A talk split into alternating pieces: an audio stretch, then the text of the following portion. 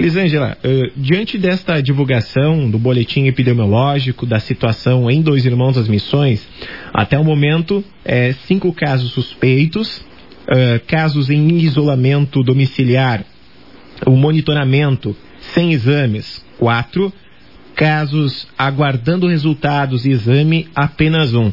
Como que o município chegou até esses casos? As pessoas procuraram a unidade básica de saúde? Como que foi esse processo até esse momento? Bom, em primeiro lugar, a gente tem que dizer que nesse momento que a gente se encontra de agravamento da pandemia, todos os cuidados são poucos.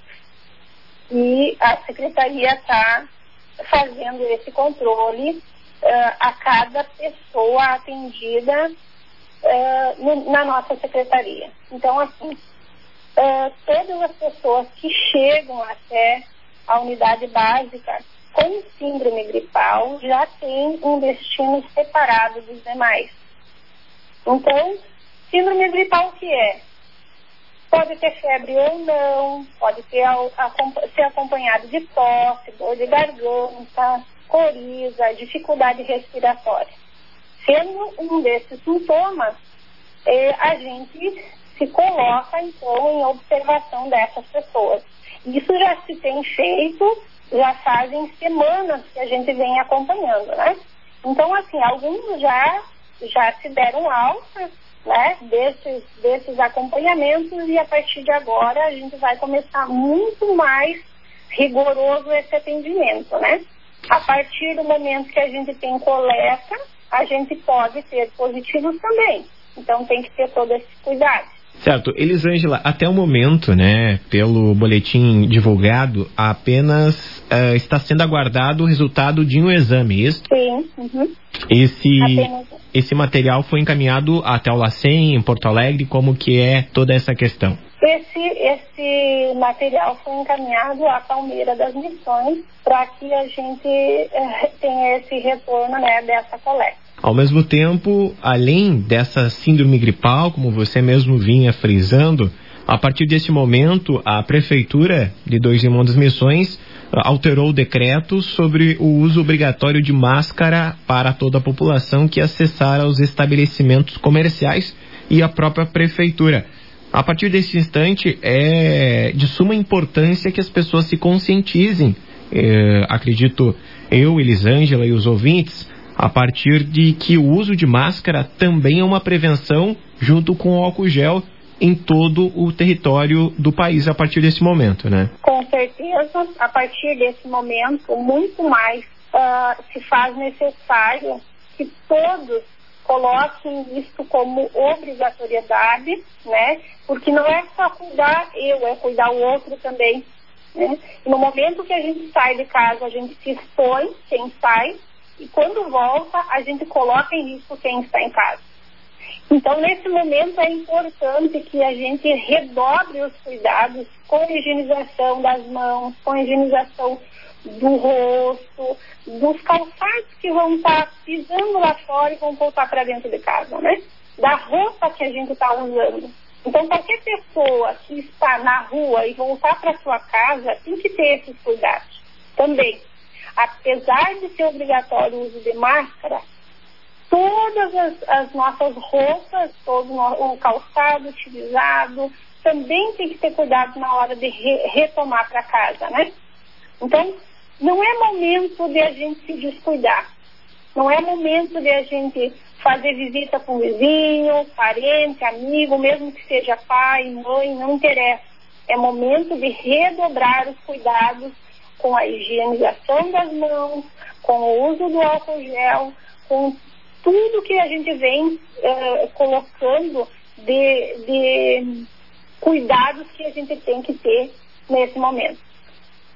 Elisângela, ao mesmo tempo, né, além desses cinco casos suspeitos, uh, esses casos que estão em monitoramento domiciliar, como que acontece? A pessoa procura ajuda médica, certo? E ao mesmo tempo é recomendado que ela permaneça em casa, é isto?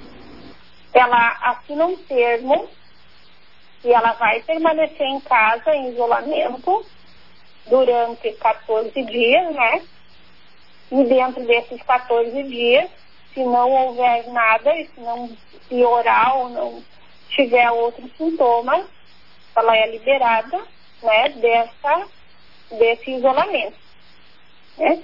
Então tudo vai depender de como que vai, uh, como que a pessoa vai estar nesse momento de isolamento. Qualquer coisa, ela nos reporta novamente, né? Para que a gente consiga fazer o atendimento médico se for necessário. Secretaria de Saúde do município aí de Dois Irmãos das Missões também alterou parte da rotina para atendimento especiais quanto a esses casos suspeitos, Elisângela? A unidade ela está atendendo uh, só emergências. A princípio, emergências uh, gestantes, né? E uh, alguma situação em que as pessoas não estão, não estão bem, né, na verdade, para que a gente consiga também atender a questão de síndrome gripal, se até o momento que for uh, tiver algum outro problema maior ou tiver uma demanda maior, né, com suspeitos, a gente pode ter condições de atender com essa equipe que a gente tem. O munícipe de Dois Irmãos das Missões que uh, apresentar alguns sintomas ou suspeitar que possa uh, ter o Covid-19, ele entra em contato com a Secretaria de Saúde por meio de telefone, ele vai até a unidade básica. Qual é o procedimento? Ele pode entrar em contato pelo telefone da Secretaria ou pode vir até a unidade. Uh, quanto a esse que está aguardando o resultado, foi encaminhado até Palmeira, então Palmeira que deve dar a resposta para vocês.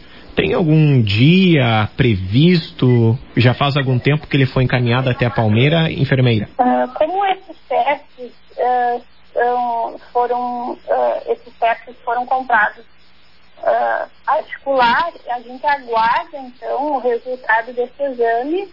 Acredito que no máximo uh, até a semana que vem. Quero agradecer a sua participação e, por fim, né, deixar o espaço aberto para alguma orientação para a comunidade de Dois Irmãos das Missões. É, eu agradeço, sim, e a única coisa que a gente pede para que a gente consiga atender e consiga não disseminar é que a gente siga as orientações dadas pelos médicos e por nós enfermeiros, uh, para que a gente consiga fazer com que menos gente seja contaminada se a gente tiver algum caso e que fique em casa. Nesse momento, quem pode ficar em casa, fique em casa. Procure atendimento só se for necessário.